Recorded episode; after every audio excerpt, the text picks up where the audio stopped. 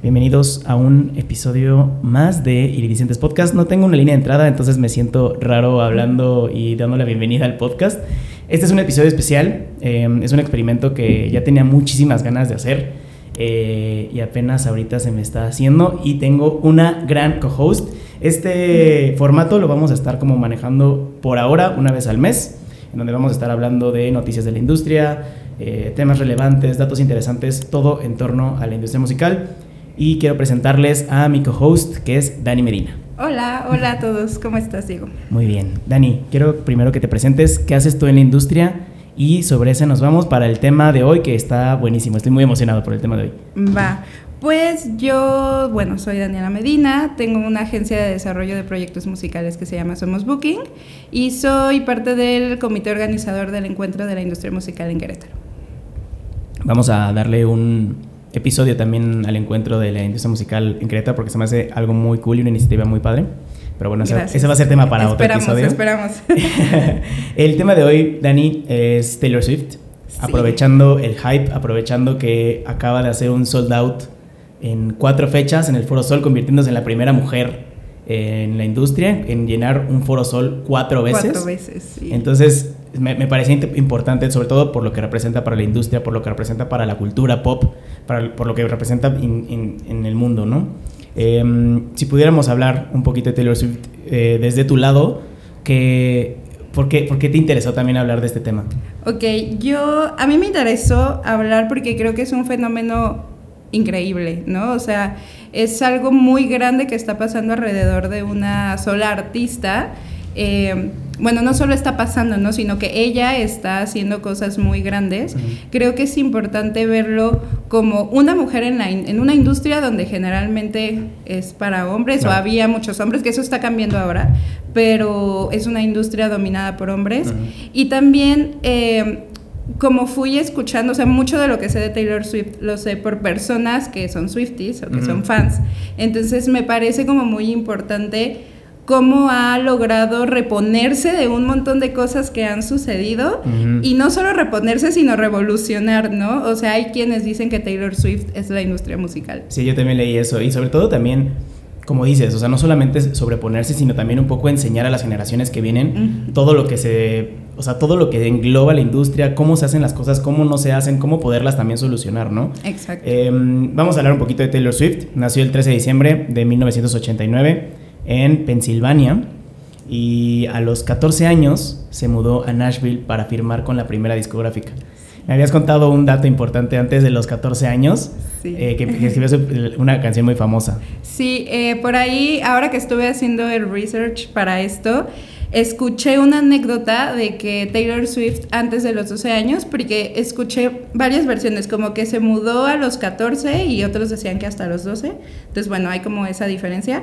Pero eh, antes, como que pasó algo, no entendí bien qué, como que su papá no la dejó salir con un chico, digo, sabemos que tenía menos de 12 años, ¿no? Entonces, como en esa etapa de preadolescencia o adolescencia, eh, fue como muy dramático el que no la dejaran salir con alguien, se encerró en su recámara y cuando salió le mostró a sus papás la canción de Love Story, que después pues fue un éxito mundial, ¿no? Este, y la escribió antes de los 12 o como a los 12 años. ¿Sabes en qué disco salió? Creo que es de Fearless. Fearless, ¿verdad? Ajá. Porque el primer disco que grabó fue el de Taylor Swift, eh, es un homónimo. Sí. Con Big Machine Records, que fue la discográfica que la firmó eh, a los 14 años en Nashville. Pero antes, antes de meternos y seguir con la historia de Taylor, también una de las, de las razones por las cuales quisimos también tocar este tema es porque el Eras Tour, ¿no? Y porque es el tour con más, más relevante en la historia, en la industria musical de los últimos tiempos, ¿no? Muchos lo están comparando también con la virolmanía en los 60 Sí, totalmente. De hecho, lo que está pasando, bueno, en, a nivel económico eh, tiene un gran impacto, ¿no? Y creo que es como, como muy grande a mí me gustaría también como que nos enfoquemos no solo en el tamaño económico de lo que está haciendo, sino justo en esta comparación con la viromanía del fenómeno social que está teniendo con sus fans, ¿no? O sea, de cuántos fans tiene y lo que está sucediendo también alrededor de. Y claro, bueno, el Eras Tour, eh, estuve leyendo noticias que lo consideran el tour más grande de la historia me parece que tiene 146 shows y que está facturando en promedio 12 millones de dólares cada noche. Y aparte, o sea, también es un, otro dato interesante del Eras Tour es que son 44 canciones que representan más o menos como 3 horas, 3 horas y media. Sí. Que yo no me acuerdo un artista que diera un show tan, tan largo y tan grande, ¿no? Sí, y además con todos los elementos que componen al, al Eras Tour, ¿no? Eh, bueno, al show del Eras Tour.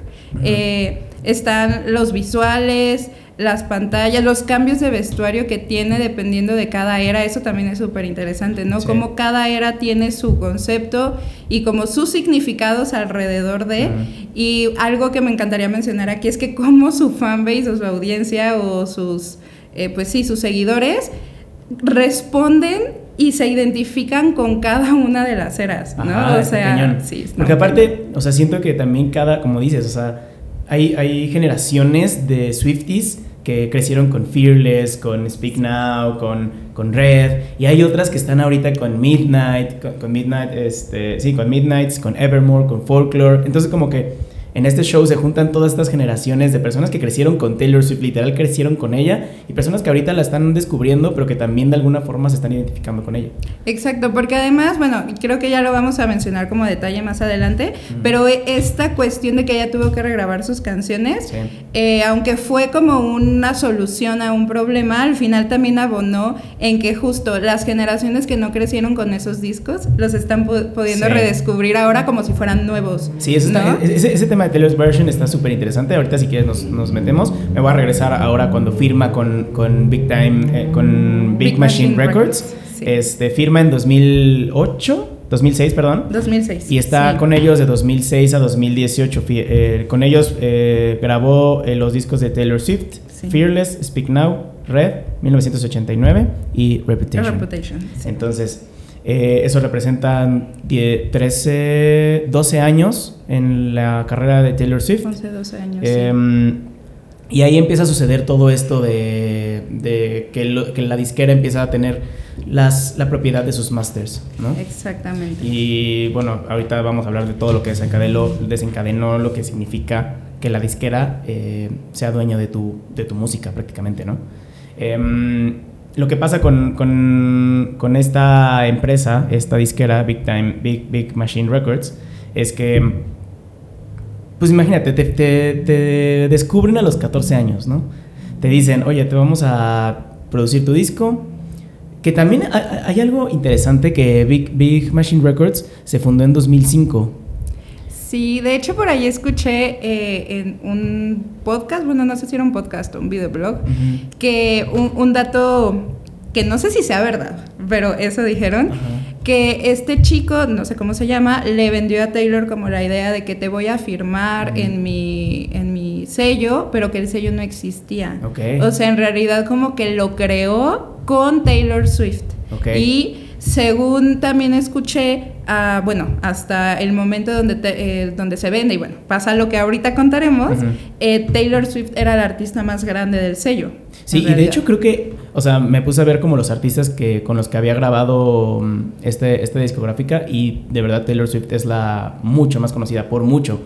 Hay uno que otro que lo has escuchado, no, no ahorita no te, no te sabría decir quién es, pero Taylor Swift sí es la más este, conocida. Scott Brochetta es el fundador de, mm, de Big Machine Records, que seguramente fue el que, el que le vendió. ¿No es Scott el que, el que compró después? No, el otro es Scooter Brown. claro, sí, tienes razón. Scott Brochetta es el, el dueño de, de Big, Big, Machine Records, el que descubre a Taylor Swift, el que le eh, graba todos sus discos que son, bueno, para nosotros icónicos, para las generaciones igual, las generaciones que vinieron después Igual otros discos les se identifican más, pero bueno, yo me identifico más con los primeros. Em, sucede lo de, las, lo, del, lo de los masters, y aquí me gustaría como también recalcarlo para la gente que está en la industria, que, que están empezando también a, a tener o a grabar con alguna discográfica. Lo que sucede con los masters, el master es esta la grabación total de la canción, ¿no? O sea, incluye desde la grabación, producción, postproducción y distribución, ¿no? Sí, es, como eh, la, la, original de donde se graban todos los, los demás discos, ¿no? O sea, como eh, la uno de todos los millones de copias que se, que se hagan. Y, y, lo que tiene esa es que en los lugares en donde se use, llámese películas, comerciales, las, las regalías por, por, streams, Este, son las que generan esa canción, ¿no? Entonces, los dueños de ese máster son los que reciben todas esas regalías y los que tienen también los derechos de cómo y en dónde se usan. Exacto, de hecho, importante que, que como que hagamos la diferenciación de que este tema no era un tema de propiedad intelectual porque a todo el mundo le quedaba claro que la autora o la dueña de esa, de esa creación es Taylor Swift, más bien era una cuestión comercial, de justo del dinero que se recauda desde el máster. Y que de hecho, esa parte que comentas le ayudó mucho a Taylor Swift al momento de regrabar sus canciones. Porque como es, ella es la escritora, ella es la compositora, le daba como ese derecho también de poder regrabar sus canciones después de lo que estipulaba el contrato, ¿no? Sí, exactamente. Y que de hecho es como esta versión número uno de millones es la que le pertenece a, a, la disquera, en este caso, bueno, el sello este, y todo lo derivado de ahí. Pero justo como ella es la autora, ella puede reversionar toda su música y ahí pues eh, fue la solución que pudo encontrar. Exacto. Y todo, o sea, y aparte hay que dejar también claro que esto es muy normal. O sea, es muy normal que la disquera eh, sea dueña de los masters. O sea, no es, un, no es un fenómeno que tal vez hicieron mensa a Taylor Swift y le quitaron ese esos derechos, sino que es muy normal, ¿no? O sea, la discográfica cuando te firma, pues ellos son los que van a, grabarla, ellos son los que van a producir y por lo tanto son los que se van a quedar con las regalías y con los derechos de esa canción, ¿no? Es, algo normal. Sí. de hecho, perdón, o sea, actualmente está como cambiando un poco. Eh, justamente, no diría que por lo que pasó con Taylor Swift, pero siento que viene todo como, como junto y todo a cambiar un poco las prácticas dentro de la industria musical, porque justo ya se aconseja mucho a los artistas como no dejes que nadie se quede con tus masters, ¿no? O sea, sí es importante que la disquera tenga a lo mejor un porcentaje de las regalías por cierto tiempo, porque claro que invierten en el artista y tienen que recuperar eh, como esa inversión, ¿no? Si no, no sería negocio. Sí, exacto. Pero al final es importante, eh, como por este nuevo... Eh, esta nueva realidad de la industria, que son artistas generalmente independientes, que los artistas como que sí cuiden eh, que sean de su propiedad, ¿no? En, mayoritariamente. Y digo, también es una, o sea, como dices, al final es un negocio. Exacto. Y la disquera tiene que ganar de alguna forma. Pero sí también los artistas no se tienen que dejar apantallar por todo lo que le puede llegar a ofrecer una disquera, ¿no? Y decirle, oye, te voy a llevar a tal, tantos lugares, te voy a firmar, te voy a grabar, yo sigo con mi firmar, este, te voy a grabar tantos discos em, y te voy a pantallar, pero yo, yo soy dueño de ti prácticamente, ¿no? También tienen que haber como estas técnicas de negociación que todos los, artistas deberían de también como un poquito forjar. Lean sus contratos, contraten abogados. Sí, y, y, eso es también como una, o sea, los artistas independientes o los artistas que están a punto de firmar con una disquera, em, que lo sepan, ¿no? Y que no solamente, no todo, lamentablemente o no, o sea, afortunado o desafortunadamente no todo es música, ¿no? También hay un negocio y hay muchísimas áreas que engloban a un, a un artista, llámese desde el, área legal, marketing, obviamente las grabaciones, pero es, es, mucho lo que, lo que engloba. Lo que desató esta... Mm, como esta inquietud en Taylor de, de recuperar sus masters fue en 2019, cuando ella quiere hacer un medley en los American Music Awards y la disquera no la deja.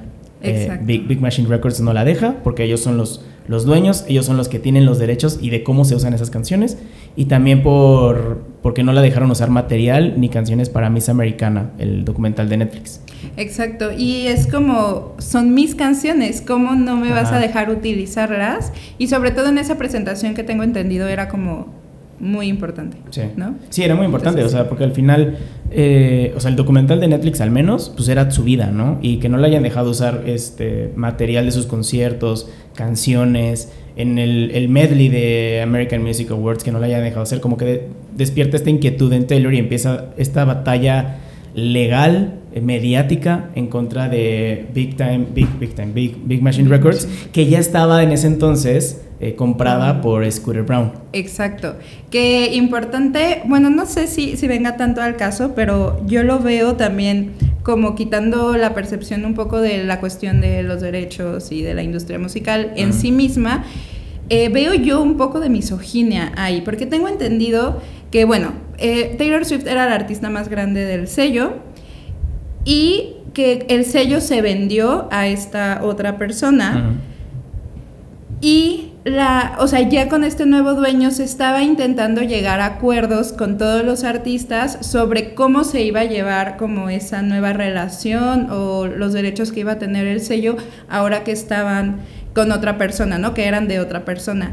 Y lo que tengo entendido fue que Taylor desde antes de la venta estuvo intentando comprarle sus masters al sello discográfico, no se lo permitieron y cuando llega este nuevo dueño, aparte le ofrece tratos injustos, ¿no? Eh, que, ella no estaba como dispuesta a aceptar. Y bueno, importante mencionar que este chico, no me acuerdo su nombre. Scooter Brown. Soy malísima con los nombres. este es manager de, no sé si eso era de Justin Bieber y también de Kanye West, con el que también hubo un altercado importante. Y el tema de Scooter Brown es, es interesante, igual vamos a hacer otro episodio metiéndonos a, a, ese tema de Scooter Brown, porque a mí se me hace una... Se me hace un genio dentro de la industria, no se me hace, una, no se me hace la mejor persona, pero realmente, pues sí, o sea, descubre a Justin Bieber, es, era manager de Ariana Grande, es manager, o era, no, no, sé si era, pero de Kanye. Este, de hecho, con Ariana Grande terminó muy mal. Por ahí podemos meternos un poquito más en lo que es Scooter Brown en la industria musical. Eh, él ahorita, su holding, que se llama Itaka, se, se fusionó con una empresa japonesa que se llama Hive, que ellos son los dueños de BTS. Ok. Entonces, como que si, si nos ponemos, si podemos ponernos en perspectiva, o sea, ellos son los que mueven los hilos en la industria musical. Entonces es interesante como también conocer el, el, contexto de Scooter Brown, porque nos podemos meter eso en, una, en, en eso en otro episodio. Por ahora creo que sí es importante decirlo, ¿no? O sea, Scooter Brown y Taylor Swift empiezan como esta batalla mediática. Luego Scooter Brown es, es manager de Kanye. Kanye se mete también a la, a la, a la batalla mediática. Está, o sea, del lado de Kanye estaban las Kardashians. Entonces empiezan a, a, hacer como toda una... una mm, ¿cómo se dirá? Como una campaña de desprestigio, Sí, en contra se de habla de, de, tal cual una campaña de desprestigio. Justo lo que platicábamos un poco antes, que no sé qué fue antes, ¿no? Si el conflicto con, por, por, la cuestión de los masters y la venta y todo esto, o el incidente con Kanye West, pero sí creo que podrían estar relacionados. Lo de las Kardashian sé que sí se desencadena a partir del conflicto con Kanye West este, porque justo pues están como, de su, o estaban de su lado, que estaban, porque también escuché, ves esta canción de Kanye West donde menciona Taylor Swift que hace un comentario horrible.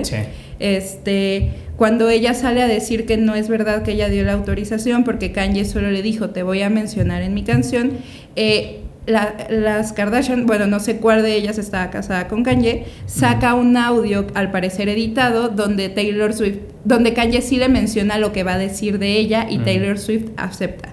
Pero cuando se divorcian, esta chica sale con, la, con los audios originales a decir que no es cierto que Taylor Swift sí estaba diciendo la verdad y que no había dado la autorización para que se hablara de esa forma de ella. Órale, está loco. Aparte, se sabe que Kanye, que las Kardashian son personas súper mediáticas, problemáticas, que realmente su fama se debe a eso, o sea, a los problemas, a los dramas. A los dramas, a, o sea, sí, justamente. Entonces, como que tampoco está como muy creíble que lleguen y te digan algo y luego te digan otra cosa. Entonces, yo le creo a Taylor Swift.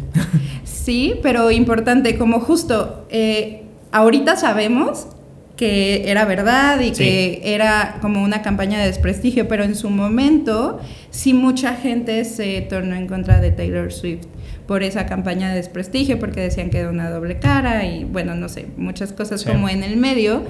Y yo sí recuerdo, porque yo, yo me acuerdo haber escuchado a Taylor Swift en la prepa, ¿no? justo con Fearless, y luego dejar de saber de ella bastante tiempo eh, y ahora que, que, estuve, que estuve platicando, ¿no? Para hacer esto, bueno, con mi hermana, que es Swifty, y haciendo esta investigación, pues sí, ese problema sí le afectó. O sea, sí, eh, se, como que si no desapareció por completo, se retiró un poco de la vida, sobre todo en redes sociales, ¿no? Que era también por donde la hostigaban mucho. No, y aparte, o sea, eso que dices es importante porque también igual no te diste cuenta en ese momento, ¿no? O sea, igual dices, ay, pues seguro les perdí la, le perdí la pista porque, pues, no sé, crecí o porque ya no me, me, gustaban sus canciones, pero siento que también esta parte de perder la pista tuvo que ver con esa campaña de desprestigio. Totalmente, y yo me acuerdo, o sea, la verdad no me acuerdo a detalle porque justo nunca he sido como seguidora de Taylor Swift, ¿no? Como para estar al tanto de lo que sucede. Claro. Pero como que de rebote sí me llegaron comentarios, o, sea, en redes sociales y así, que era como, ay, creo que Taylor Swift nos cae bien. O sea, por alguna razón, creo que la opinión pública y general no nos cae bien, que fue cuando hubo incluso algunos comentarios de que era racista, eh, que tenía que ver con supremas, con grupos supremacistas blancos, ¿no? O sea, ese tipo de cosas. Illuminati. Ajá, y reptiliana, ¿no? También, decían. Entonces era como como justo yo no era seguidora, pero sí me di cuenta como que desapareció o dejó de estar tan activa en pues en en cuestiones de redes sociales y de artículos y cosas sí, Y también fue un tiempo en el que también la criticaban muchísimo porque le hacía canciones a su ex, pero ah, que ese ex iba cambiando como, o sea, le hacían como la broma un poco muy misógina, misógina de que lo cambiaba cada semana y hacía canción al respecto y entonces ya decían, ya, ya va a salir una canción de Taylor Swift, seguro ya porque cortó con tal persona, ¿no? Exacto, y como que incluso justo misóginamente o machistamente, eh, le atribuían el éxito de Taylor Swift a sus novios o a sus parejas o lo que sea, cuando en realidad pues solo son una inspiración, ¿no? Todas, todos sus discos o casi todos son autobiográficos y, y justo ella hizo alguna vez un, como un comentario de todos los artistas o cantantes hombres o compositores hombres mm. hablan de sus parejas y de sus exparejas, porque solo está mal cuando lo, lo hago yo. Mm. Y si decía, es porque soy mujer en la industria musical. Sí, claro. O sea, que si, también... Si lo, hace Taylor Swift está mal, ¿no? Exacto. Y es una canción dolida y, ay, o sea, que la habrá Sí, que es un poco lo que pasa con todas las mujeres, ¿no? Lo que pasó con Shakira ahora con la sesión de Visa Rap, que es como, hay hombres haciendo canciones igual de dolidas, diciendo cosas y no peores. Tanto, ¿no? Y no los critican, ¿no? Es como, es que él saca sus sentimientos en el arte, pero cuando lo hace una mujer y lo hace enojada, bueno, hablaremos tal vez de Shakira después, pero eh, sí es como un tema de, machismo, ¿no? En la industria musical. Sí, totalmente. mencionaste hace poquito, hace, hace ratito algo muy importante, ¿no? Que sus, sus, discos son muy autobiográficos, ¿no? Y creo que también representan cada etapa en la que va viviendo eh, Taylor Swift, ¿no? Sí. Y hay un disco, eh, de, el de 1989, 1989, que es cuando empieza a transicionar. Recordemos que Taylor Swift empezó como country, como cantante country. Y en el disco de 1989 es cuando empieza a transicionar al pop. ¿no? Exactamente. Y esa parte me gusta mucho porque habla de un artista muy flexible y un artista que se va adaptando también a lo que va pidiendo el mercado, sin, em, sin descuidar su esencia.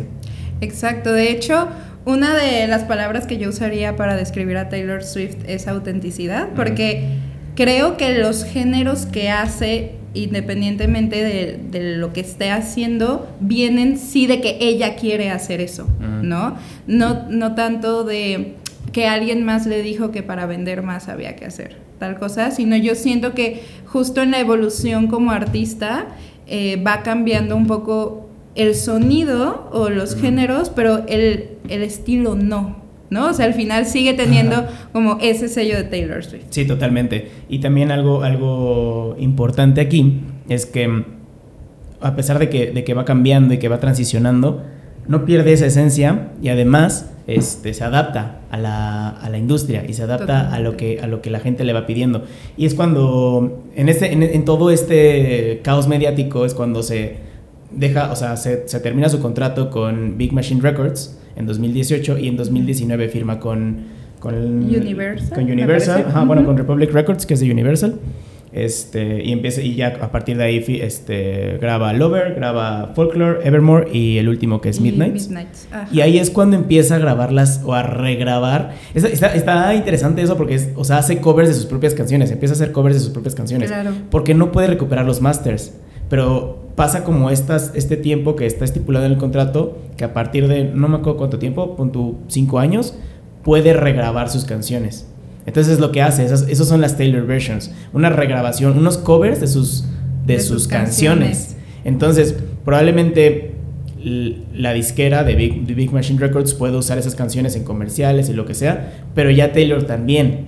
Y entonces, ¿a quién le da más credibilidad? ¿A la canción de Taylor o a la canción de Big Machine Records, no? De hecho, creo que es súper importante mencionar el papel de los fans ahí, ¿no? Porque eh, yo me acuerdo una vez que tuve una conversación con mi hermana. A mí me gustan ciertas canciones de Taylor Swift, ¿no? Como muy específicas y contadas. Y un día me escuchó escuchando una y me dijo, no escuches esa. y yo, ¿por qué no?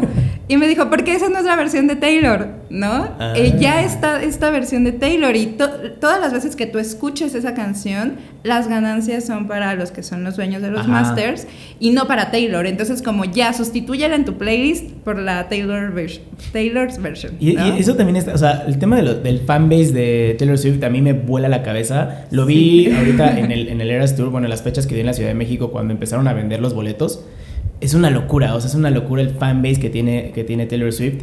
Esta parte de, de, las ganancias también es importante mencionarlo porque Taylor Swift de alguna forma como que agarró las, sus propias canciones, las regrabó y entonces le, le quitó peso, le quitó importancia a sus canciones viejitas, que las canciones viejitas le hubiera generado dinero a esa, a esa discográfica. Y entonces ahora ya le empieza a generar dinero a ella. Claro, y los fans son como súper cuidadosos de para empezar, sale la, la, nueva versión y la reproducen muchísimo, ¿no? O sea, justo como si fuera un disco nuevo, pero con la nostalgia de que ya conoces las canciones y creo que tienen eh, como algunas cosas extras, obviamente las versiones, pero también material extra, cosas que se excluyeron de esos discos, ¿no? Como que sí les da ese plus a los fans de tener algo nuevo. Y eh, como que son súper leales, o sea, de verdad, yo he visto en grupos de música como de ya no escuchen esas canciones. Mm. Y, bueno, yo sí me sentía culpable de, hasta le, preguntaba yo a, mis, a una amiga que, que es Swifty, le decía, oye, pero ¿cuándo sale la reversión de esta? Es que esta me gusta mucho, pero ya no la escucho a gusto porque no va a ganar Taylor Swift de ahí. Sí, es que, eh, o sea, es, es, interesante ese tema. Y también porque, mm, o sea, al final las, las Swifties le quieren darle el crédito a Taylor Swift, ¿no? Claro. No, no, no a su discográfica que sabemos, bueno, ahorita acabamos de decir todo lo que, lo que les hizo y es un, solamente como la, la primera capa, ¿no? Sí, lo que em, sabemos. Lo que sabemos, exacto. Em, también algo importante ahí es que en, en, de las Taylor versions, Taylor Swift es muy buena haciendo hype, como que poniendo como estos easter eggs en sus, en sus canciones como, o en sus videos como para decir cuál es el siguiente, tal vez el siguiente sencillo, o en este caso, cuál era la siguiente Taylor version, ¿no? Claro, de hecho también importante, ¿no? El storytelling de Taylor Swift es buenazo. Y justo, yo no soy tan clavada, pero me, me contaron que en casi todas sus canciones, aparte de que justo tiene estas pistas de lo que viene después, también se automenciona, ¿no? O auto... Sí, o sea, habla de... Se auto hace autorreferencias. Ah, okay. Sí, en unas canciones habla de otras canciones. Este, y va creando como toda esta historia alrededor de, cada disco, de cada canción, ¿no? Y en sus videos incluso, o sea, no me acuerdo qué video es, lo voy, lo voy a buscar, pero creo que es uno de Midnights, que es cuando estaba mm, apenas sacando el, o promocionando o a punto de sacar el Taylor version de Speak Now. Y creo que no, no, estoy seguro, tal vez voy a decir alguna tontería, pero según yo, en, el, en la portada del disco de Speak Now, el Taylor trae un vestido morado. Ok, sí. Entonces en uno de los videos de Midnight se sube al elevador y pica un botón morado. Entonces como que da esa, ese pequeño hint de lo que viene. Claro. Y crea como justo lo que dices, ¿no? Este, este storytelling. Que también ahorita nos metemos un poquito más en el Eras Tour, pero el escenario del Eras Tour iba cambiando conforme cada disco. Entonces, no sé, en el, en el de Folklore creo que era que se convertía todo en un bosque, ¿no? Y en el de, mm, no sé, en el de Speak Now era como todo muy sparkly. Entonces está muy padre. Sí, totalmente. De hecho, creo que la creación de los conceptos alrededor de cada álbum es wow. O sea, habría que hacer un análisis como súper eh, complejo o como más profundo de los elementos de cada álbum. A lo mejor alguien ya lo hizo, ¿no? A mí me encantaría como saberlo. eh, justo desde mi perspectiva, como para poder tomar eh, elementos de cómo conceptualizar cosas, ¿no? Pero ahora que estuve viendo las historias del Eras Tour, una chica que sigo en Instagram publicó como gracias Taylor Swift por hacer una canción que suena a morado. Y era un, bueno, era, estaba en el concierto, grabó un pedacito de la canción y sí tenía muchos elementos morados, ¿no? Que es como la parte visual. Y sonaba la canción y yo decía, sí suena morado. Pero seguramente Taylor fue la que dijo, esto así suena el morado, ¿no? Así va a sonar el morado de ahora en adelante. Y justo con, todo el concepto visual, porque creo que vi que eran como paraguas morados y su vestido era morado y todo era morado, eh, pues creas como esta, esta referencia. Esta referencia y esta historia también a, a, la canción, o no sé cómo decirlo, pero como el concepto tal cual. Es interesante también eso porque cuando vas a un concierto, cuando escuchas una canción, lo que cada artista debería de intentar lograr justo eso, ¿no? O sea, que la gente no solo la escuche, sino que la sienta, que hasta la saboree, ¿no? O sea, hablaba con, un amigo, el Ernie Aveiro, que me decía, es que ya lo que la, industria busca hacer es que lo, que lo que TikTok vino a hacer es que tú ya no solo escuches la canción, sino que también la veas de alguna forma, ¿no? Y que entiendas cómo se siente esa canción, cómo se siente el que la escucha, cómo se siente el que la escribe y cómo quieres que te sienta. Es lo que detona todos los trends, ¿no? Exactamente. Y, también como el... Mm, como, o sea, justo ya hablando como de, no sé, de lanzar música y de comunicar la música con el público, el público ya no solo quiere canciones, ¿no? Quiere como la experiencia 360, porque justo yo puedo escuchar un montón de canciones, pero si, si lo que visualmente me veo me atrapa, si la historia detrás de la canción conecta conmigo, si justo me encantó el, arte de la portada porque es morado o porque todo es morado, yo, yo a las bandas con las que trabajo les pregunto como si tu canción fuera un sabor, ¿a qué sabría? Si fuera una textura, ¿cómo se sentiría? Si fuera un color, ¿qué color sería? Qué sensación corporal deja, aparte de, la, de las emociones, como, ah, es que es triste, entonces transmite tristeza. No, o sea, qué sensación corporal te da la canción. ¿no? Entonces, y siento que Taylor lo logra con cada canción, o sea, no solo con, con, los sencillos, ¿no?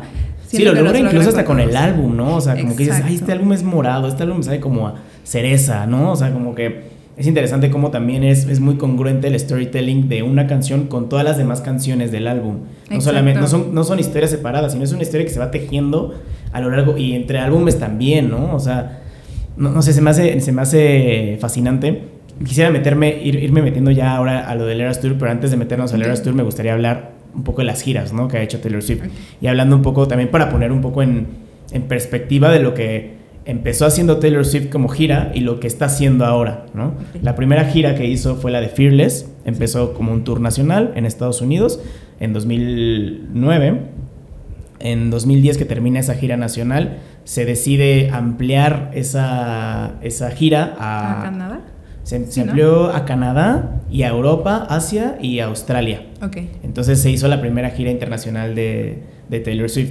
Y ahí, es, ahí, ahí hay un punto interesante porque a partir de ahí, no sé por qué, y nadie lo entendía, creo que todavía nadie lo entiende, porque México no estaba incluido en esa lista, ¿no? Creo que en ese entonces igual Taylor Swift en México no era tan conocida y pues no hubiera sido tan buena, tan buena ganancia, ¿no?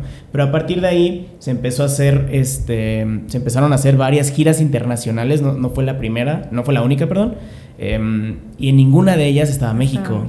Entonces se empezó a especular lo que decías, ¿no? De que Taylor Swift era racista, de que Taylor Swift no quería México, de que eh, ella pensaba que el público mexicano no iba a poder pagar un boleto para sus conciertos. Entonces empezó a ser también como todo este esta maraña de, mm, de teorías. De teorías conspirativas en contra de Taylor Swift porque no quería venir a México.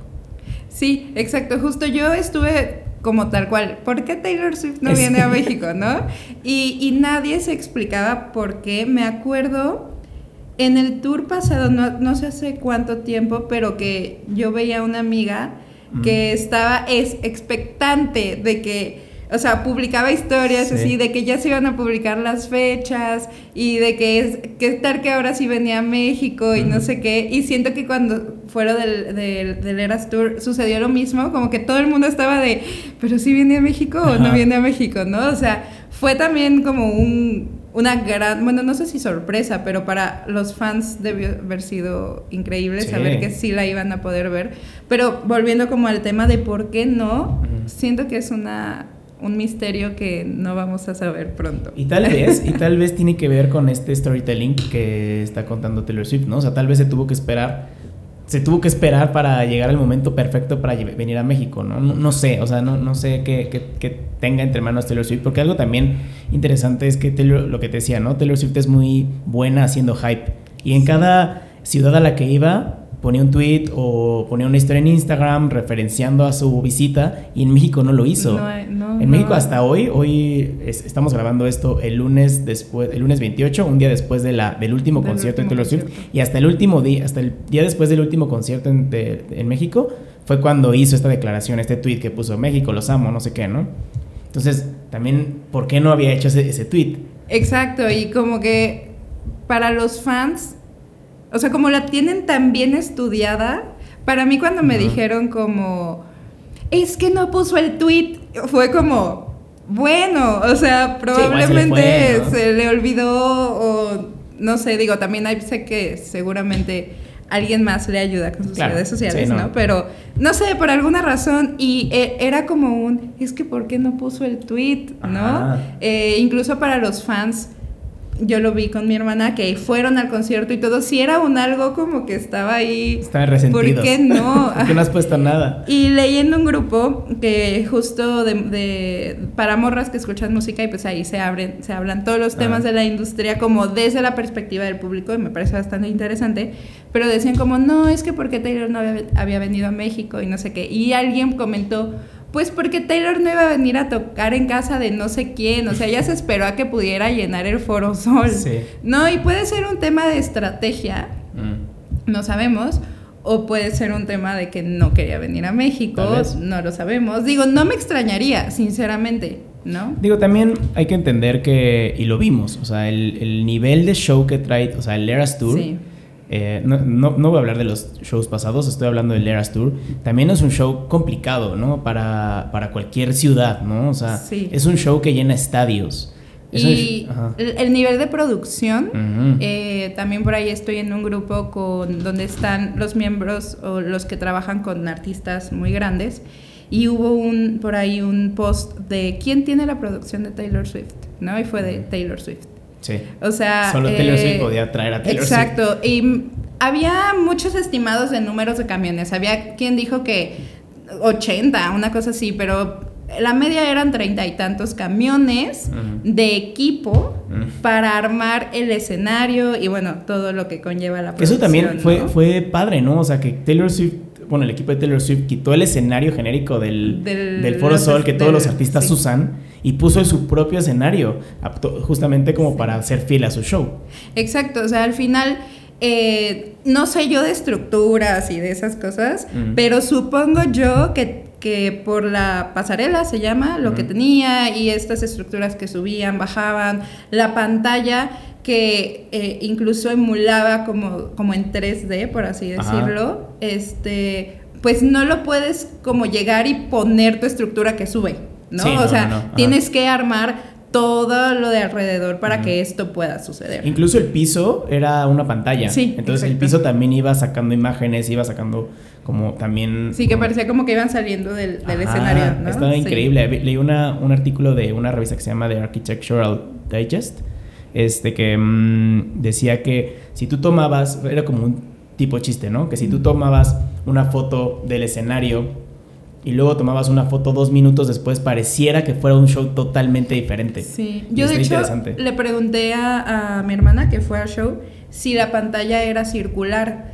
o sea, no sé por qué a mí me dio la impresión de que era una pantalla al frente y como dos a los lados. Y me dijo, no, toda era la de, la de enfrente, pero justo daba como esta impresión de que, de que envolvía al show, ¿no? Completamente. Y aparte también, o sea, aparte del escenario también había fuegos pirotécnicos y fuego. Y, fuego. De hecho, lo llegaron a, a, un poco a comparar con el show de Ramstein que dio hace poquito en Ciudad de México, en el, justo en el Foro Sol, que había muchísimo fuego, ¿no? decían, no, no es Ramstein, es Taylor Swift. Exacto. Sí, sí, sí. O sea, de verdad a nivel producción, Eh, a lo mejor después podríamos hablar con alguien que sepa de producción para que nos cuente como qué hay detrás de hacer todo eso. Sí, está interesante. Pero a nivel producción fue demasiado. Creo que de lo más grande, o sea, me atrevo a decirlo, y a lo mejor es una tontería, pero de lo más grande que ha tenido México en ese nivel de producción. Yo, yo, creo que yo también estoy, estoy no, no, pienso que es una tontería, yo también lo pienso, o sea, no creo que México haya tenido un nivel de show de ese tamaño. Y no, no solamente por el artista, ¿no? O sea, porque han venido o sea, se podría discutir esto, ¿no? Pero pueden decir la gente que han venido artistas mucho más grandes o mucho mejores, pero el nivel de show que dio Taylor Swift con lo que, o sea, todo lo que implicó, para mí no ha existido un show más grande, un show tan grande en México. Sí, o sea, creo que justo en nivel producción y espectáculo, creo que, que ha sido lo más grande que ha tenido México. Yo también. Ah, ahí estábamos hablando ahorita, del, hype ¿no? que genera Taylor Swift y que no puso el tweet y no sé qué. Algo que también Taylor Swift es muy, a pesar del storytelling que cuenta, de lo, podría decirse lo cruda y lo real que es en sus canciones, se muestra tal como es. Algo en lo que sí es muy discreta es en dónde se queda em, a dormir en cada ciudad a la que va. Y eso no solamente en México, en todas las ciudades en las que tiene un concierto jamás nadie sabe dónde se hospeda Taylor Swift. Entonces empezó a haber muchísimas especulaciones de que si Taylor Swift este, iba a volar a, terminando cada, cada concierto, estamos hablando de cuatro fechas. Terminando cada una de las cuatro fechas, iba a volar en su jet privado a su, a su casa en Texas para no dormir en México. Esa era una de las teorías conspirativas. ¿Tú qué opinas de esta teoría? Yo no creo que sea posible. este. Mm, no, sé, o sea, siento que, que no es posible. No, yo tampoco. Porque todos sabemos, creo, bueno, o la gente que viaja eh, generalmente o seguido, este, sabemos que viajar cansa. O sea, aunque te sientes una hora en un camión, no sé qué pasa, no lo explico, bajas cansado. Sí. ¿No? Entonces, el, el, nivel de exigencia física que Taylor Swift debe tener para hacer cuatro shows de tres horas en un fin de semana, em, donde baila, toca la guitarra, anda en tacones, recorre no sé cuánto mide el escenario, pero no mide dos metros, eh, ¿no? O sea, el nivel de exigencia física creo que sería demasiada para que no se viera agotada claro. después de cuatro vuelos internacionales. Claro. ¿No? O sea, no, no creo que sea posible. También alguien me comentó que por la altura, o sea, la, altura de las ciudades le afectaría algo en la voz. O sea, no, no entiendo bien qué, pero como que no es posible. Y también otra cosa, o sea, Taylor Swift, eh, o sea, y esto sí es un dato real, Taylor Swift es de, es de las artistas que más contaminan por el uso de jet privados. Entonces, no sé o sea, digo, eh, cada quien, ¿no? Pero no, no sé si Taylor se prestaría también a seguir contaminando, o sea, nada más por ese capricho, ¿no? O sea, aquí tengo el dato de, cuánto contamina un, un, jet privado y solo el, uso de, o sea, cada celebridad solamente por el, o sea, una persona, por el uso de un jet privado contamina 3.000, eh, produce 3.376 toneladas de CO2. Para ponerlo en perspectiva, una persona promedio consume 7 toneladas, produce 7 toneladas al año. Sí, no, o sea, es... Entonces, como que si, si, si, si vemos esto en perspectiva, no creo que Taylor Swift contaminaría tanto, ¿no? Así como conscientemente, conscientemente decir, me voy a ir todos los días a mi casa para no dormir aquí. Yo creo, es que no sé, o sea, digo, estamos aquí especulando, ¿no? no la conocemos, ahí sí no conozco su discurso en cuanto a cuestiones de cambio climático y de cuidado del medio ambiente, sí, no, no sé cuál es su postura, pero yo creo que si pudiera, probablemente lo haría, ¿no? Aquí creo que la cuestión es que no, no sería posible. O se, se notaría el cansancio, ajá. Y justo yo no leí, he leído en ningún lado que alguien haya dicho se veía cansada en el concierto. No, yo, yo, tampoco. Y yo tampoco he, visto comentarios como de, ay, aquí dio un mal show, aquí se veía como desganada. Como, no, o sea, yo, yo vi que lo dio todo en los cuatro shows. Incluso que se equivocara, ¿no? O sea, creo que sí ha habido algunas eh, equivocaciones como en la letra o cosas así. Pero pensemos que por el nivel de show y los visuales, las luces, todos los efectos que tiene, yo supongo que está cronometrado. o sea, como empieza en el segundo 1 y termina en el segundo 8700, no sé. Sí. Una equivocación puede retrasar, o sea, puede ya no cuadrar cuando sube la plataforma, cuando hay un visual, cuando, ¿no? Entonces, ese tipo, no ha habido ese tipo de detalles. Y yo creo que un artista que no está descansado empieza a tener ese tipo de errores, ¿no? Y es algo que al parecer no se ha visto con Taylor Swift. Entonces yo no creo que estuviera viajando todos los días. O sea, creo que es imposible. Yo también, yo también creo que es imposible. Algo también importante de este, o sea, de lo que sucedió es, y, ya se había ido notando, es lo que pasó con Ticketmaster, ¿no? O sea, se vio bueno, la primera vez que yo lo noté, seguramente ya había pasado antes, porque es un monopolio, pero se vio por primera vez en el concierto de Bad Bunny, en el Estadio Azteca, cuando los, los, boletos estaban o clonados, o ya habían pasado, o como que no estaban bien configurados, no sé qué habrá pasado, pero el punto es que según esto, para el concierto de Taylor Swift, eso iba a estar solucionado, ¿no? Sí. Y fue un pex conseguir este, boletos, para Taylor Swift, o sea, se, se agotaron en minutos. Sí, de hecho fue un, o sea, como una situación muy compleja, porque por ahí también decían que Taylor puso como condición para sus shows que eso estuviera resuelto. No sé si solo aquí en México, pero como a nivel Ticketmaster, que supongo que, bueno, no, es mundial, ¿no? Este, bueno, no sé si mundial, pero en otros países también funciona y es igual de grande, como que Taylor dijo, si esto sigue sucediendo, no, no sé si amenazó con ya no trabajar con Ticketmaster, pero hizo alguna declaración de que ella no iba a aceptar que eso sucediera para sus shows. Eh, conseguir boleto fue un pues un pedo, tal cual, porque yo lo vi, yo no, no quería ir porque sabía que iban a estar carísimos. te, da, un poco como de ansiedad hasta de pensar cómo voy a conseguir boleto para eso, ¿no? De hecho, yo me acuerdo como cuando les abrió la... Para empezar, mi, mi amiga, mi hermana, nos pidió a un montón de gente registrarnos, ¿no? Como por si a ella no le llegaba el código. Luego recuerdo que me, que me llegó el código y le dije, oye, ya me llegó, pero yo estaba trabajando. Ya me llegó el código, le pasé mi correo, mi contraseña, la contraseña no era porque ya nadie se acuerda de sus contraseñas. Y el, o sea, yo vi como el nivel de ansiedad de es que no entra, es que no entra. Y yo como, ok, estoy trabajando. Y justo estaba trabajando con otra amiga que estábamos en algo importante, pero fue como, ok, ahora es el momento. Fue como que se apartó a comprar el boleto. O sea, era como un justo esta ansiedad de lo tengo que conseguir. Mm. ¿No? Y, y sí los entiendo, o sea, yo también he sido fan de, de otros proyectos mm. musicales y esta ansiedad de, no me la imagino, ¿no? De, va a venir por primera vez a México. Imagínate, ajá. Tengo esperando probablemente toda mi vida, o no sé, desde los 13 años a que venga, y no la voy a poder ver. O sea... mucha ansiedad. Sí, demasiada. Pero sí, no sé si el sistema estuvo cool o no, supongo que lo hicieron lo mejor que pudieron.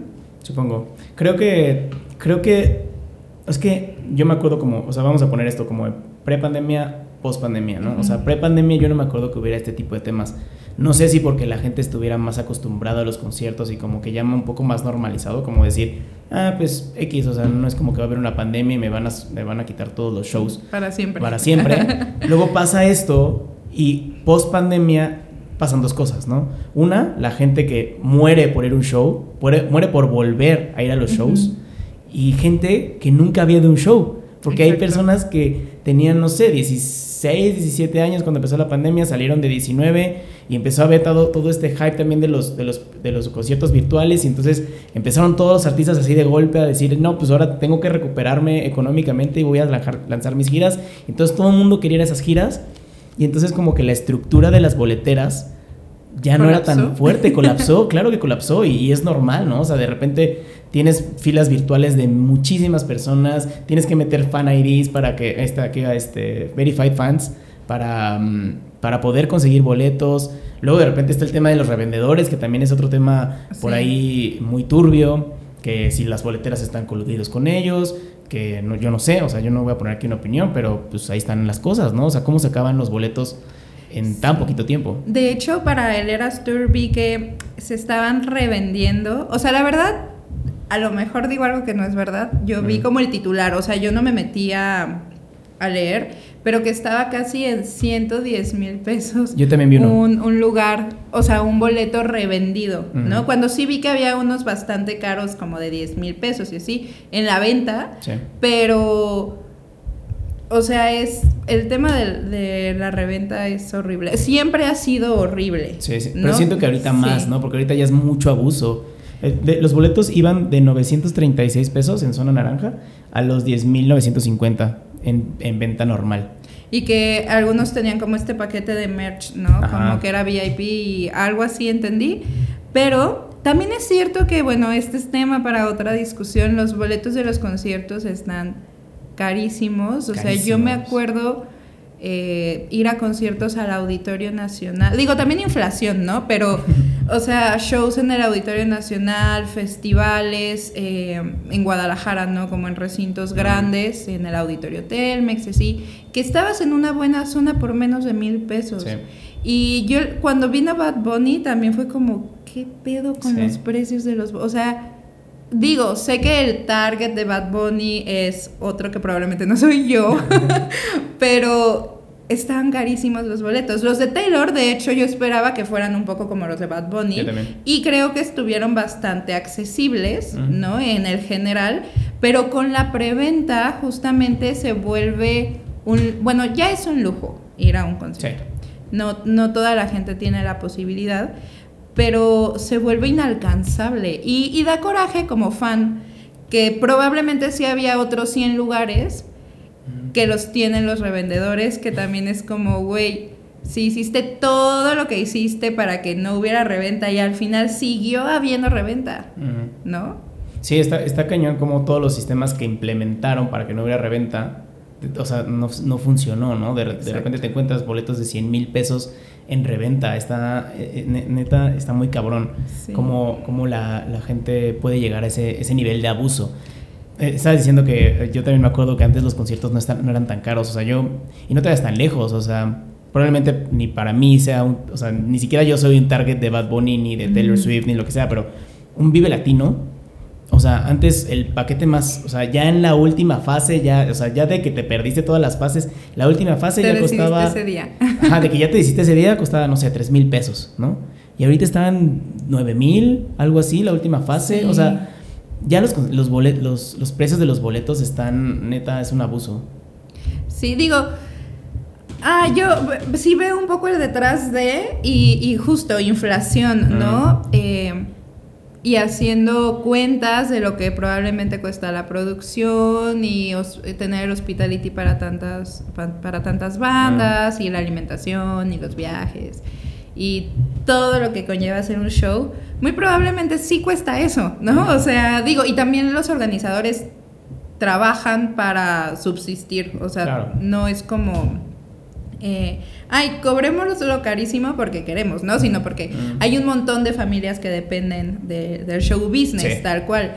Y sí creo que la inflación ha como que ha mermado eso o ha hecho que los boletos sean tan caros, pero también siento que que sí, o sea, sí podría, no, bueno, no sé si podrían ser más baratos, pero definitivamente han subido demasiado los precios. Sí, no sé si ya sea también sostenible ir a conciertos como antes, ¿no? O sea, yo me acuerdo que antes iba, pues al menos iba al, al Corona o al Vive Latino y a otros dos al año, Ajá. ¿no? Y ahorita yo creo que tengo que escoger uno, a ver, a ver cuál me, o sea, de esos tres conciertos que hubiera ido en hace cuatro años, ahora tengo que escoger uno. Exacto, porque también esto es chistoso e importante. Eh, volviendo un poco al Eras Tour, Mm. vi que Taylor Swift está teniendo como impacto económico en las ciudades en las que se está presentando, Sí. ¿no? Es algo positivo, pero también está causando inflación, porque todos los hoteles de cerca de donde se va a presentar, pues suben los precios, ¿no? Porque es como una temporada alta Claro. eh, lo- los lugares para comer, los taxis, los Uber, o sea, como que todo sube de precio y, Y además- eso pro- provoca inflación. Y además también porque Taylor Swift solo vino a Ciudad de México, ¿no? Entonces Ujú. todas las Swifties viajaron de sus estados a Ciudad de México. Entonces también Sí. los transportes, el avión, los hoteles, transporte dentro de la ciudad, lo que dices. Sí, o sea, es, es como, como las dos caras de la moneda, ¿no? O sea, por ahí leí que si va a, no me acuerdo qué país que su moneda está en, ¿cómo se llama? En recesión, se dice cuando está bajando como el valor de la moneda. O que va a haber Mm, una recesión. Bueno, no sé, Sí. yo no entiendo de eso. Pero que si logran aguantar la moneda hasta que Taylor Swift vaya, muy probablemente les dé unos meses más de como de aguantar, Ajá. ¿sabes? O sea, del impacto económico. Y también leí, eh, aquí está, si Taylor Swift fuese una economía, sería mayor que 50 países. Wow. O sea, seguramente países en desarrollo y países Sí. muy pequeños, pero Pero oye, Pero, ser más grande que un país, o sea. No, yo, yo, tengo, yo tengo un dato eh, que se lo robé ahí al, a un amigo que se llama Luismi Negocios. Saludos, Luismi. Em, que la Cámara de Comercio y Servicios y Turismo de la Ciudad de México estimó que de los cuatro, de los cuatro conciertos de Taylor Swift dejaría una derrama económica de un billón, un billón de pesos. O sea, mil, mil millones, doce millones, no sé cómo se lee esto ni siquiera. Mil millones, doce millones, 37 mil 608 Es demasiado pesos. dinero. Ni siquiera yo lo, lo puedo dimensionar. El mayor monto iba a ser pagado para el Foro Sol con 981 mil, eh, 981 millones de pesos y todo lo demás iba a ser para comercios. Comercios, transporte, hoteles, lo que sea. Es que sí, o sea, al final no solamente de- del show business viven los, los agentes directos, ¿no? Mm. Los organizadores, la gente que arma el escenario, el staff, los productores, bla, bla. O sea, también hay como una derrama indirecta. Sí. Me platicaban que para salir del Foro Sol a donde estaban los camiones, había como mototaxis Wow. que te llevaban y que estaban cobrando 300 pesos. ¿300 pesos? 300 pesos por sacarte. Yo nunca he ido al Foro Sol. O sea, no sé la distancia, pero no me imagino que sea una distancia de 300 ¿Nunca has ido al pesos. Foro Sol? O sea, No. ¿nunca has ido al Corona o al Vive? No, no, no, nunca he ido. Es chistoso, pero porque tengo una meta personal. ¿Sí? ¿Cuál? Sí, que cuando vaya va a ser para trabajar. Ay, wow. Sí. Ok, ok, me gusta. Ajá. Entonces, de chiquita no, no iba porque pues no me dejaban mis papás. Este, Y ahorita ya se volvió personal. ya se volvió personal porque ha sido como, bueno, no he ido, Mm. pero entonces cuando vaya, este, va a ser porque voy a estar trabajando Y ahí. seguro lo vas a lograr. Manifestanding. Manifestanding. este, pero sí nunca he ido, entonces, eh, o sea, entiendo que es un, es un recinto muy grande y Mm. sí probablemente un, es una distancia que caminando, o sea, no sé, 20 minutos, Sí. pero ¿estás de acuerdo que una distancia en 20 minutos en una calle normal, en una hora normal, hasta Mm. pico, no son 300 pesos? No, no, ni de ¿No? sí, no. Entonces, o sea, digo, está bien, es justo como los vendedores de piratería. No digo que esté bien la piratería, sino que es gente que al final pues trabaja en eso y subsiste por eso. Sí. Pero es como la, la ganancia indirecta o la derrama indirecta.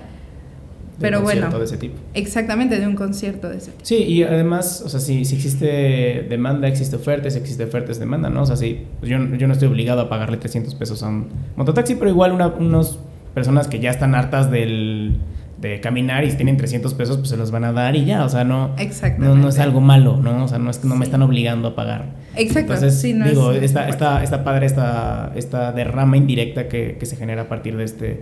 Sí, las y que vendedoras de además- papitas. Exacto, Ajá. y fue gente, ¿no? O sea, yéndonos a la pandemia, justo no solamente se afectó a las personas que trabajan directamente en el show business, sino a todos estos indirectos que venden merch pirata, Claro. ¿no? Que insisto, no es el mejor negocio. No, incluso la señora que vende tamales Afuera, finalizando el, el concierto, los taquitos de canasta que venden también. O sea, como que sí hay muchísimos comercios y muchísimas personas que se vieron afectadas por, por este, esta pandemia y ahorita que se están viendo beneficiadas por el regreso al- a los conciertos. Sí, exacto. Algo- ya, ya, ya por terminar, ya para terminar, Dani, este, mm, hubo un tema que a mí, o sea, personalmente sí me, sí me caló. eh, y es el tema de quien le abrió el concierto a, a Taylor Swift, ¿no? Es Sabrina Carpenter. No puedo decir mucho de Sabrina, yo personalmente no la conozco, no escucho su música. Sé que tiene trayectoria ya de años, creo que empezó en 2014 y ya tiene, ya tiene bastante tiempo. Eh, empezó como actriz, luego ya es cantante y lo que sea, ¿no? Pero a mí lo que sí me caló es que no fuera un artista mexicano, mexicana, eh, que le abriera los conciertos a Taylor, ¿no? Ya sean cuatro diferentes, uno en cada fecha, o uno, o dos, o lo que sea, ¿no? Pero a mí me hubiera gustado ver, ya sea mexicana o latinoamericana, que le hubiera abierto el concierto a Taylor Swift. Y yo hice mi lista de, de personas que me hubiera gustado ver que le abrieran concierto a Taylor Swift, pero me gustaría conocer la tuya, antes de decirte la mía. ¿Quiénes te gustarían? No sé, este, no sé, es que mi mi radar ahora mismo es de proyectos como muy indie, muy chiquitos o en desarrollo, ¿no? que están creciendo, pero que justo creo que no están listos para... Sí, para abrir, para abrir este, este, tipo de show, ¿no? Pero por ahí leí que a lo mejor es Silvana Estrada, este, ay, no sé quién más podría ser.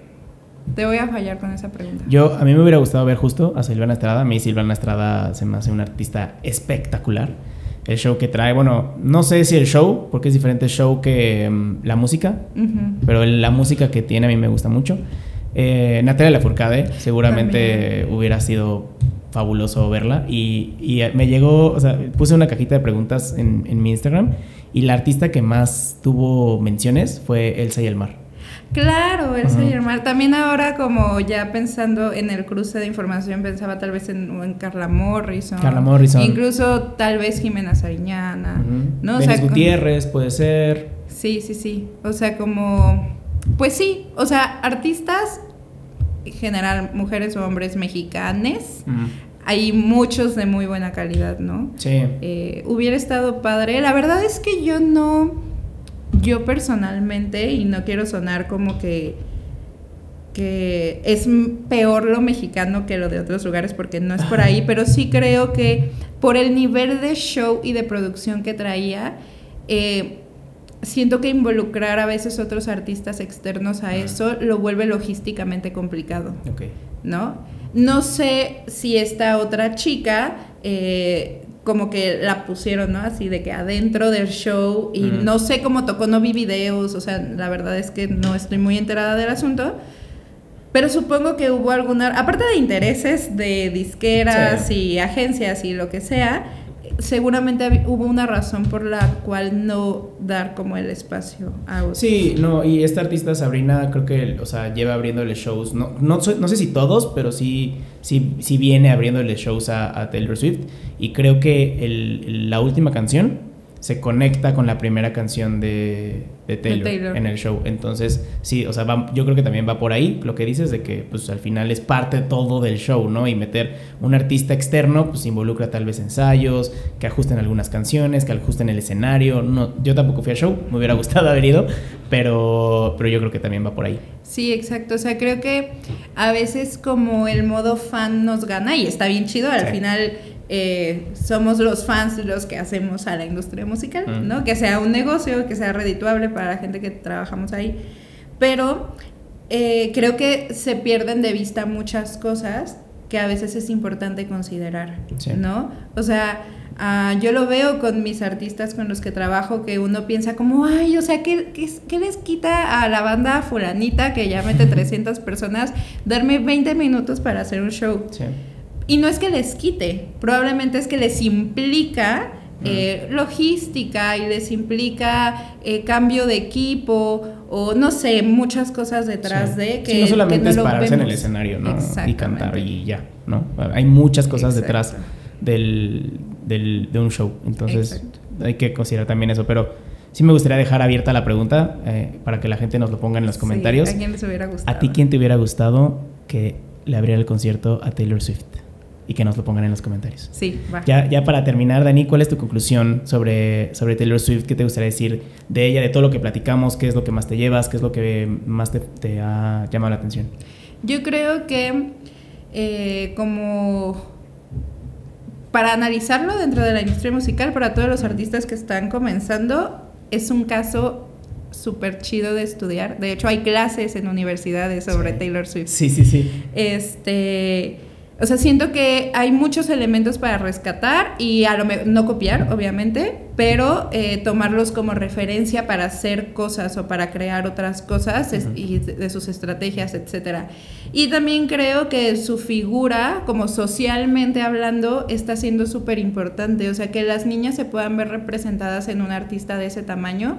Digo que ha habido otras artistas eh, que que han representado ¿no? a las mujeres, pero eh, como justo esta cuestión de que Taylor Swift es de la industria musical, o sea, no solo es una chica bonita que canta bonito, que baila bonito y que ya, no, o sea, es empresaria y es productora y hace sus discos, o sea, como este de puedes hacer todo lo que tú quieras, creo que está buenísimo. Y pues su postura, ¿no? También sobre la violencia contra las mujeres, que la visibiliza dentro de la industria musical, etcétera. Entonces, siento que es una persona o un personaje, porque personalmente pues no la conozco, pero siento que es un personaje muy interesante del cual podemos estudiar y aprender bastante. Totalmente. Y yo digo, yo todo lo que hubiera dicho ya lo dijiste tú, pero agregando un poquito también a lo que, a lo que dijiste y lo dijiste también un poquito eh, en la plática, es la autenticidad, ¿no? Y de cómo Taylor a, a, lo largo de sus discos sigue siendo Taylor Swift, ¿no? No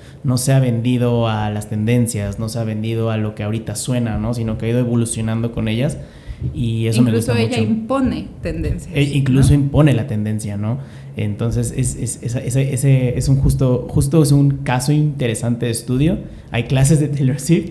Este, y pues sí, para todos los artistas que, que ahorita están empezando o incluso que no, creo que también este, este, este fenómeno de Taylor Swift es muy, muy interesante de, de estudiar a fondo para saber qué ha hecho ella, qué no ha hecho, qué ha deshecho, cómo lleva su, su vida. Como dices, es empresaria, es productora, em, es, es, es, showwoman, o sea, no, no, solamente se para a cantar en el escenario, da un show y eso, eso ya, ya se perdió también un poco, ¿no?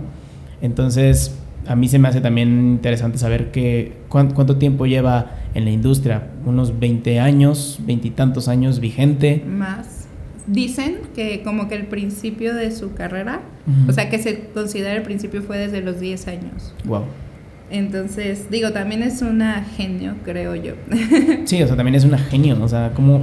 Y más ahorita, ¿no? Que pues los, los, los, artistas son muy fugaces, ¿no? Y de repente tienes un one hit wonder y pegas cabrón, pero de repente ya. ¿no? O pegas en redes, pegas en, en, plataformas de stream, pero no llenas tu show. Boletos. Ajá, entonces como que es, es, interesante como que estudiar este tipo de, de, casos para poder aplicarlos a tu proyecto musical. Totalmente. Y pues nada, Dani, eso es todo lo que yo traía de Taylor Swift. No sé si tengas algo, algo que agregar. No, pues nada más, o sea, creo que, bueno, algo importante para mencionar también es como en la resiliencia que ha tenido sí. y que como artistas justamente a veces bueno, yo no soy artista, pero creo que les falta un poco, porque justo sucede algo, un What Hit Wonder, se apagan y, y ya. O sea, y ella, a pesar de todo lo que le ha sucedido en su carrera musical, ha sabido cómo tomarlo para reinventarse y para seguir trabajando y lo ha tomado para como como un apalancamiento, ¿no? Para crecer más. Entonces siento que eso también es muy importante de mencionar. Sí, totalmente. Dani, ya nada más por último, ¿dónde te podemos encontrar? Para que la gente vaya a seguirte y ver lo que estás haciendo. Estás haciendo. Va, pues sobre todo en Instagram está mi agencia Somos Booking, así tal cual, Somos mm. Booking con doble O, K, I, N, G. Está el encuentro de la industria musical en Querétaro, que es eimq.cro. Y bueno, mi personal es Danie M. Moch. Muy bien, lo vamos a dejar aquí en las notas del episodio. A mí me encuentran como arroba Diego Rangel R o arroba Iridicentes Podcast. Iridicentes va con SC. Y pues nada, este es un experimento que estaba emocionado por, por hacer y que vamos a ir haciendo por lo pronto una vez al mes. Estamos, yo estoy pensando el último lunes eh, de cada mes. vamos a hablar de, este, de estos temas, temas interesantes, temas como noticias, que también como casos de estudio que podemos poner sobre la mesa para que la gente que, que nos escucha puede, pueda tomar, puede analizar, ¿no? Puede analizar eh, y nosotros aquí los vamos a analizar también por, por ustedes. Y pues nada, nos vemos el siguiente lunes en un episodio normal de Iridicentes. Que todos tengan una gran semana. Bye. Bye.